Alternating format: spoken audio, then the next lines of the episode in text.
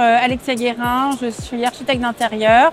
J'ai fondé une agence de design global à Nantes qui s'appelle euh, La Machine à faire et qui a pour vocation d'accompagner les créateurs, repreneurs dans tout type d'activité avec une appétence pour l'hôtellerie-restauration. Donc, je m'appelle Karine Neple et je suis chargée de développement chez Cogedis, cabinet comptable. Et j'accompagne les créateurs et repreneurs d'entreprises, dont les restaurateurs, dans la réalisation de leur business plan. Entreprendre en restauration. Entreprendre en restauration. Entreprendre en restauration. Laissez-vous cuisiner. Laissez-vous cuisiner. Laissez-vous cuisiner.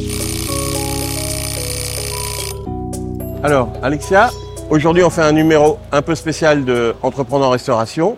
Tu as monté une association qui s'appelle Synergie CHR. Est-ce que tu peux brièvement nous la présenter? Tout à fait. Donc avec euh, ma partenaire Karine Neple, qui est sur la partie expertise comptable chez Cogedis, on a décidé euh, en 2020 de créer une équipe d'experts qui couvre toutes euh, les matières de l'entreprise. Donc euh, Synergie CHR, c'est vraiment un, regroupement d'experts dans différents métiers, l'expertise comptable, le conseil, le design, l'assurance, la gestion d'affaires. Enfin, c'est vraiment plein plein de métiers qui permettent à un créateur, un repreneur de d'être bien accompagné pour se mettre en place dans les meilleures conditions. Alors, toi, quels sont les meilleurs conseils que tu peux donner à un créateur ou à quelqu'un qui, veut, qui reprend un restaurant? Quelqu'un qui crée euh, ou qui reprend, c'est évidemment de bien dimensionner son projet. Savoir s'il a bon, le bon profil. Alors le bon profil, ça veut dire plusieurs choses. Quel est son métier? Euh, Quel est son apport? Euh, Ce qu'il envisage de faire. Est-ce que c'est un petit restaurant, un grand restaurant? Est-ce qu'il veut travailler du lundi au samedi, au dimanche? Euh, quel service il veut faire, quelle offre il veut faire? Donc c'est vraiment les questions de dimension. Donc là, on est vraiment sur le, départ. Est-ce qu'il est soutenu dans sa famille, hein, parce que c'est aussi une, affaire euh, de famille. Et puis bien construire son projet, c'est effectivement derrière avoir les bons éléments qui permettent d'avoir un prévisionnel qui puisse séduire un banquier pour pouvoir ben, aider au financement et à démarrer l'activité. À ton avis, quelles sont les phases clés qu'il ne faut pas louper? Alors avec Synergie CHR, on a déterminé quatre grandes phases. Il y a le dimensionnement dont je parlais à l'instant, la construction, les clés de faisabilité et ensuite le démarrage. Donc dans le dimensionnement, on a l'étude de faisabilité. Donc là, c'est en gros, euh, on va dégrossir finalement euh, quel est le projet et quels sont les moyens disponibles. Ensuite, on va avoir euh, le concept, le local, les études de marché. Donc ça, c'est pareil. C'est, fait, toute cette phase de dimensionnement, ça permet de dire en gros un peu ce qu'on veut faire. Et à partir de là, une fois qu'on a euh, dégrossi cette partie et qu'on sait que ce sera plutôt euh, une restauration rapide, une restauration à thème, euh, en tout cas euh, savoir exactement ce qu'on a envie de proposer et comment. Est-ce qu'on est associé? Est-ce qu'il faudra des salariés? Est-ce qu'on sera en zone urbaine? Est-ce qu'on sera voilà quel quel endroit on va s'implanter? Quel type de local on recherche Puisque ça fait partie aussi de l'étude de marché. En fonction des moyens qui sont disponibles, on passe à la construction et c'est là où les autres étapes donc définir son offre et sa stratégie de communication. Est-ce que je suis euh, un restaurant euh, avec une zone de chalandise qui est certaine et avec un flux et un passage euh, naturel ou bien c'est un lieu de destination et il va falloir avoir une grande stratégie de communication si bien que de toute façon, quel que soit l'emplacement, il faudra toujours communiquer. Donc ça, c'est le nerf de la guerre. dans cette phase de construction, il y a aussi évidemment, si on a identifié un local, la superficie, si en fonction de la capacité d'accueil, si mon prévisionnel dit je veux 50 euh, ou 100 couverts, forcément le local va aussi être dimensionné et recherché en fonction, pourrait aussi être dans les normes euh, euh, accessibilité et sécurité. Donc ça, c'est des phases et des clés importantes nécessaires à la construction du projet. Entreprendre en restauration Entreprendre en restauration, laissez-vous cuisiner. Laissez-vous cuisiner. Laissez-vous cuisiner. Quelles sont les nouvelles contraintes qui commencent à être vraiment importantes Alors si tu veux, les... depuis 2005, il y a une loi euh, sur l'accessibilité qui doit être effective depuis 2015, euh, qui a du mal à être appliquée évidemment puisque ce sont des contraintes euh, qui demandent souvent un investissement en travaux. Aujourd'hui, pour autant, chaque ERP, donc établissement qui reçoit du public, se doit d'être aux normes et il n'y a plus d'indulgence, si je puis dire. Aujourd'hui, tu n'as pas le choix. Il faut être accessible euh, ou bien faire une demande de dérogation technique ou financière qui justifie le fait que tu ne, que tu ne l'es pas. Bien souvent, euh, si on prend une affaire et que financièrement c'est possible, enfin, que techniquement, pardon, c'est possible, il faudra trouver les moyens financiers de le mettre aux normes. C'est possible d'y déroger ou pas? Y déroger, en général, c'est parce que, par exemple, je vais avoir mon seuil est à 50 cm de la rue. Et dans ces cas-là, effectivement, si je n'ai pas la possibilité euh, de faire euh, une, euh, on va dire, une rampe encastrée, là, éventuellement, ça sera possible de demander une dérogation, par exemple. Ou bien si j'ai des sanitaires qui font que euh, structurellement, à l'intérieur du local, euh, je n'ai pas le cheminement qui permette d'y accéder. Et dans ces cas-là, on pourra avoir une dérogation. Mais comme je te disais, bien souvent, quand on rentre Normalement, on doit faire les études au préalable et une demande de financement qui correspond aux travaux qui seraient nécessaires pour mettre aux normes l'établissement. Si on fait le parallèle sur la sécurité, où là c'est pareil, c'est obligatoire, il n'y a pas de dérogation. Techniquement, euh, enfin, pas de dérogation avec entre guillemets, il y a toujours une dérogation si vraiment techniquement il y a des, impossibilités, mais majoritairement on va dire que c'est pas le cas. Euh, on est responsable des personnes dès lors qu'on est chef d'établissement et donc c'est du pénal. C'est-à-dire que s'il y avait un incident de personne, si tu n'es pas aux normes, si tu n'es pas dans les règles, euh, effectivement, voilà, derrière c'est euh, c'est du pénal et ça peut être euh, parfois très coûteux et très problématique. Donc il y a vraiment cette idée d'être aux normes et donc si par exemple j'installe chez moi ou j'installe dans un lieu qui n'est pas encore prévu au commercial, eh bien je vais devoir faire tous les travaux, même si le concept est sympa, même si l'idée est sympa. C'est pas parce que euh, c'est sympa qu'on peut faire ce qu'on veut. Il faut vraiment pouvoir euh, créer quelque chose, en tout cas une coque qui permet euh, Il faut vraiment anticiper tout ce- toute cette problématique. Exactement. L'anticipation va se faire également sur les démarches et les autorisations qui sont nécessaires à la réalisation du projet avec euh, en rétro-planning, effectivement, ces dossiers, bah déjà, c'est assez euh, complexe de les monter, ça prend un certain temps. Et en amont, il faut qu'ils soient conformes, puisqu'ils vont dessiner finalement euh, le projet que tu vas mettre en place. S'il y avait des écarts ou des changements en cours de route, ça veut dire qu'il faudrait modifier ces dossiers. Ce qui veut dire que la partie avant-projet et conception est nécessaire à être bien travaillée pour déposer le bon dossier et avoir les, les bonnes autorisations. Je viens d'acheter euh, ou de, de- de louer un restaurant, un lieu, et je veux le modifier. Par quoi je dois commencer? La première chose, c'est euh, si tu modifies l'espace et l'aménagement à l'intérieur, c'est une autorisation de travaux. L'autorisation de travaux, elle est destinée à deux commissions, qui sont la sécurité et l'accessibilité. Justement, elle va être soumise au SDIS par les pompiers, qui vont te dire un peu les recommandations euh, qui sont nécessaires pour mettre en conformité. Donc la sécurité, elle vient euh, donc normer euh, finalement tout ce qui est nécessaire en termes de sortie de secours, en termes de matériaux utilisés. Voilà, ça va être ce genre de choses.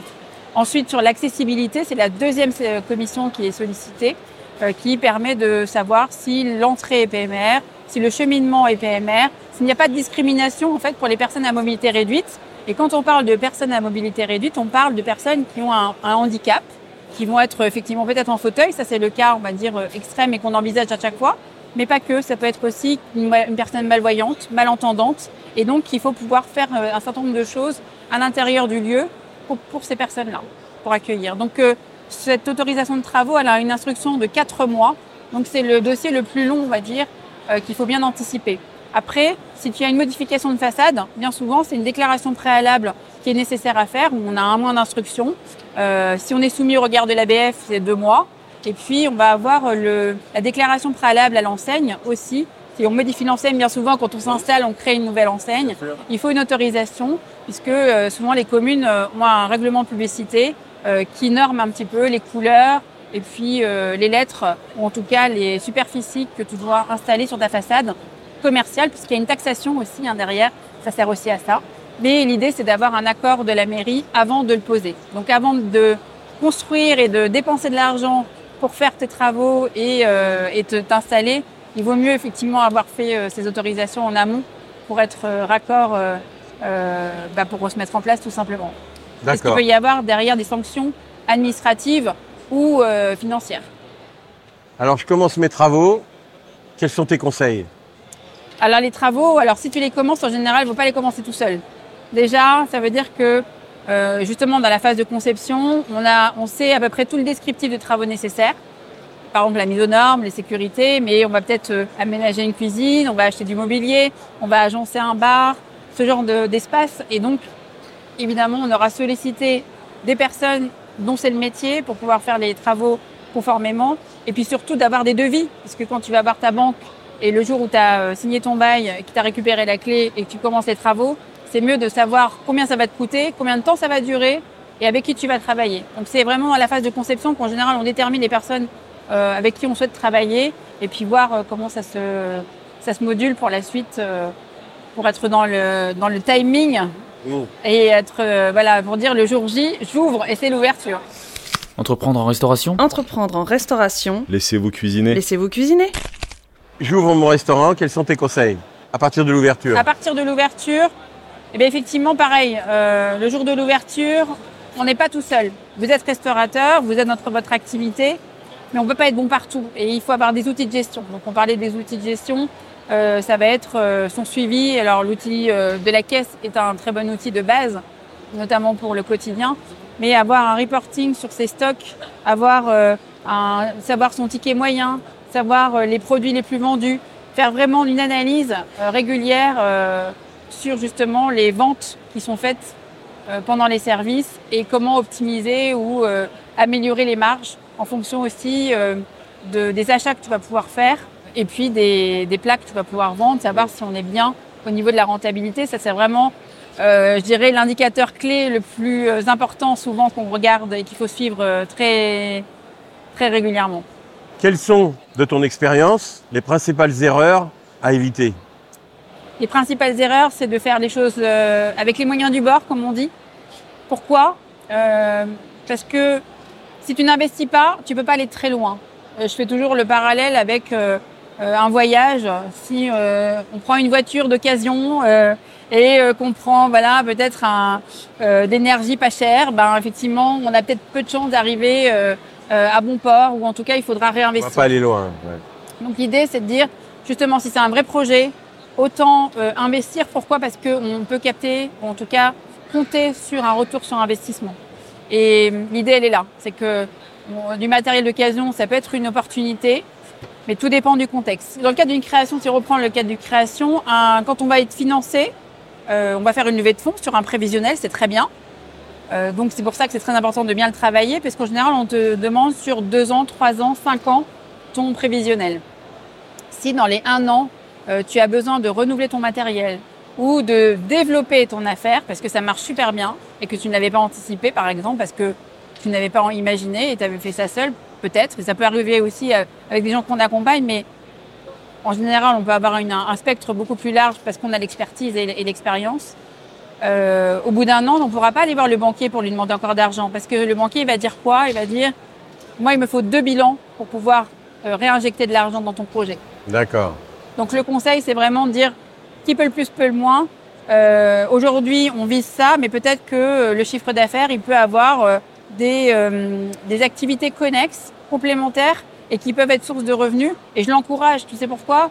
Euh, Quand on a eu le Covid ou des périodes de crise, hein, même en 2008, c'est vrai que si ton cœur de métier est en récession, eh bien, qu'est-ce que tu fais si demain ça fonctionne pas?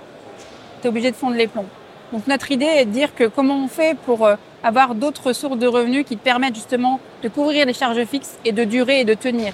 Parce qu'il y a toujours des crises, il y a toujours des moments compliqués, mais on peut avoir de la ressource par ailleurs, le click and collect, la vente à emporter, d'avoir un bar à vin, une cave à vin, euh, d'avoir des choses comme ça qui peuvent compléter, euh, de faire de l'événementiel, de faire de la privatisation. Voilà, ce sont des, des activités qui peuvent être source de revenus euh, immédiates et qui peuvent te permettre justement de couvrir tes charges.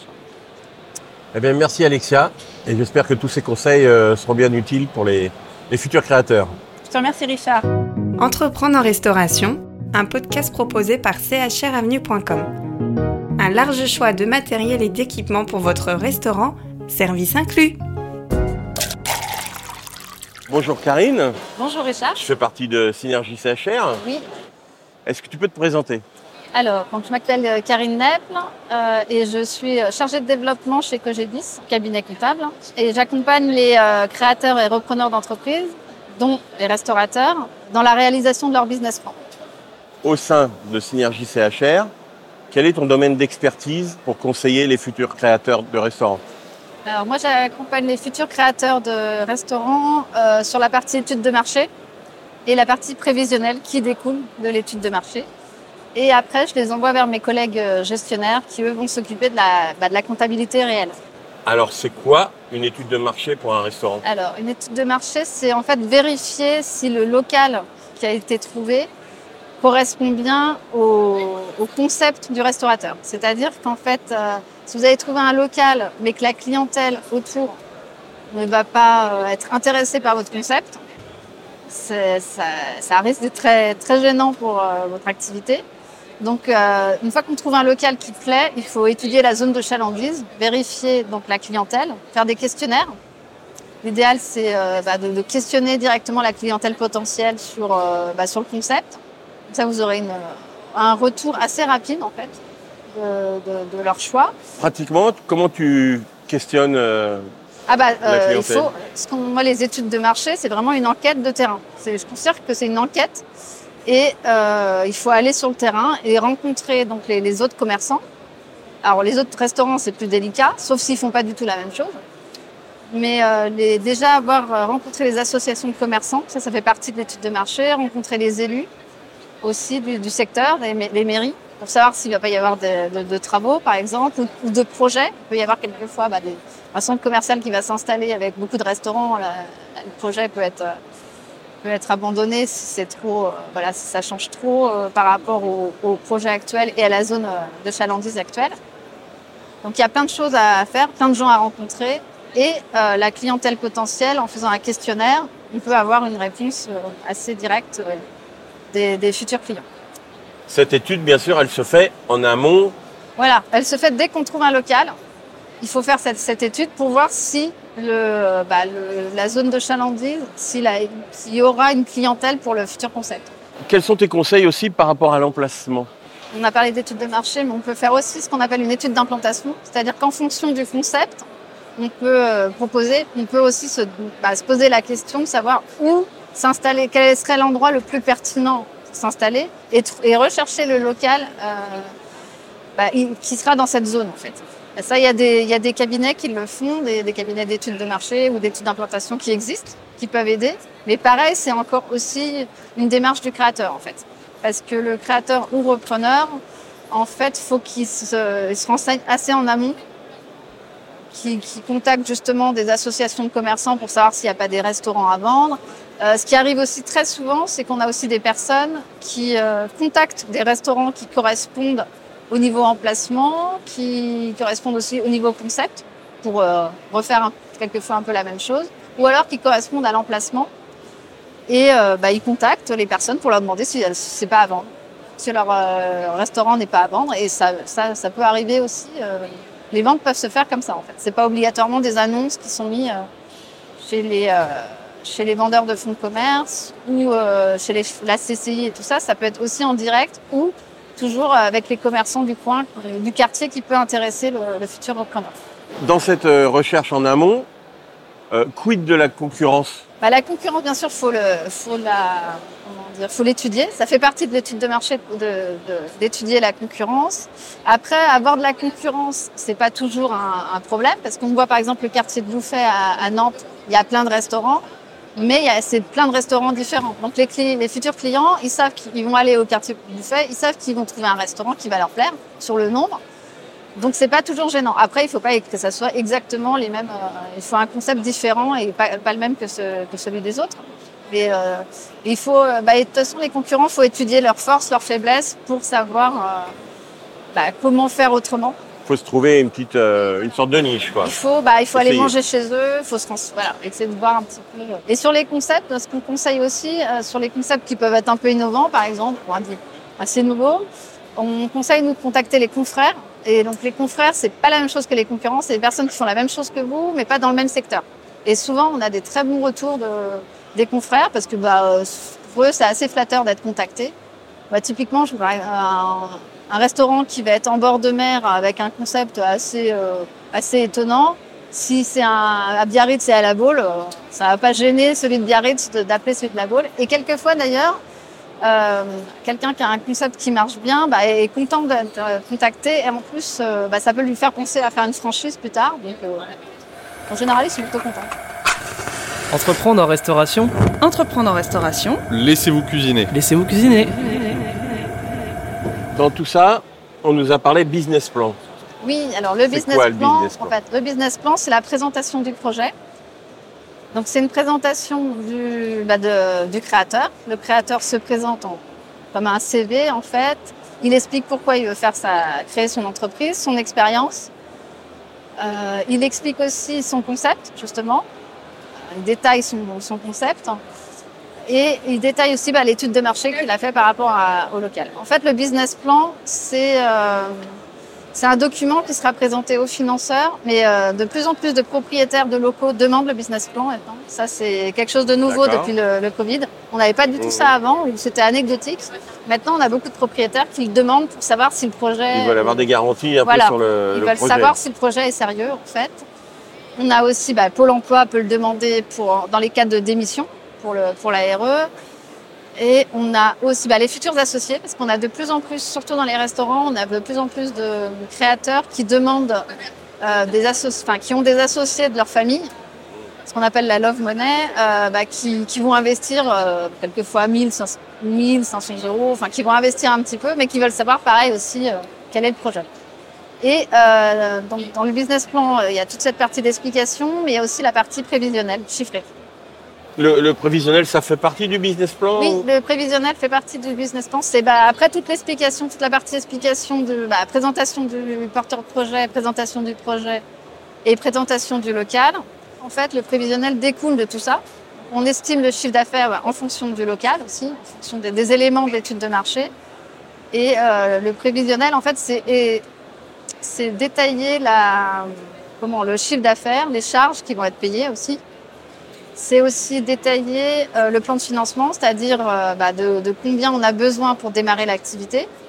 Le fonds, bah, c'est-à-dire le total du fonds de commerce, du matériel. En fait, vous allez avoir des devis et nous, dans le plan de financement, il faut, qu'on mette en fait euh, bah, tous les achats, les investissements, les investissements corporels, c'est-à-dire le matériel incorporel, le fonds de commerce, le site internet, toutes ces choses-là. On fait le, on fait le point de tout ça et on voit en parallèle combien il faudra.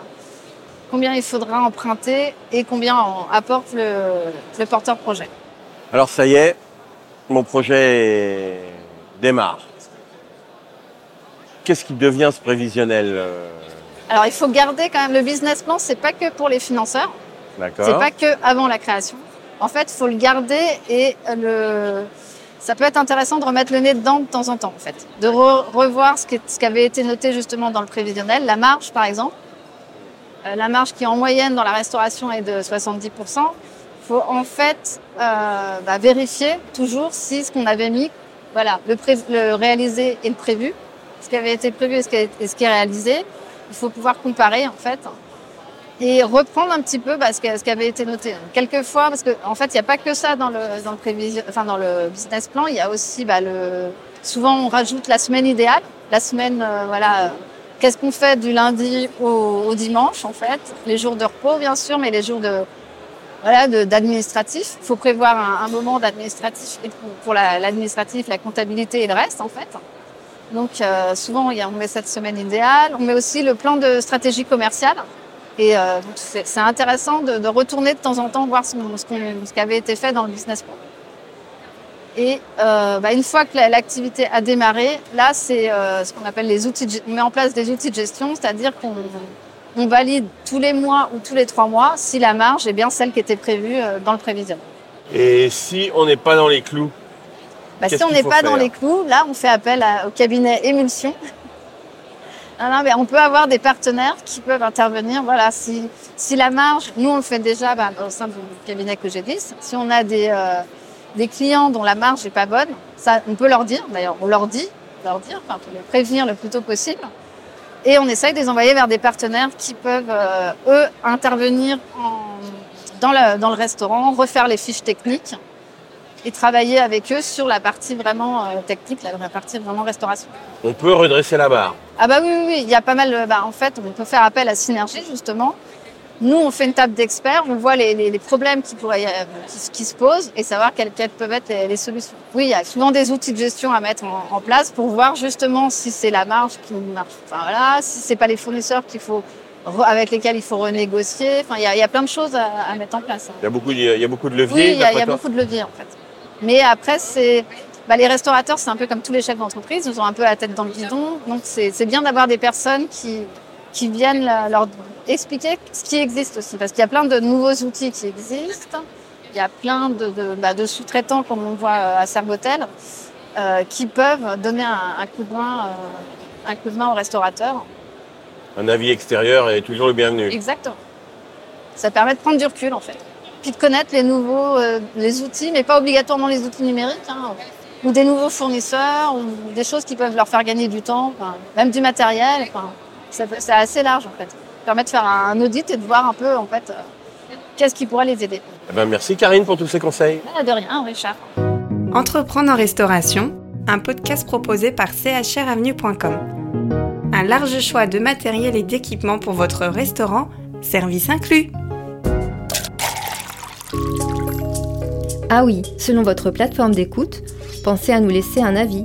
Dites-nous ce que vous en pensez, aidez ces podcasts à se développer. C'est important pour nous. Rendez-vous sur le site web entreprendreenrestauration.fr. C'est là que vous pourrez vous abonner pour ne pas rater les prochains épisodes.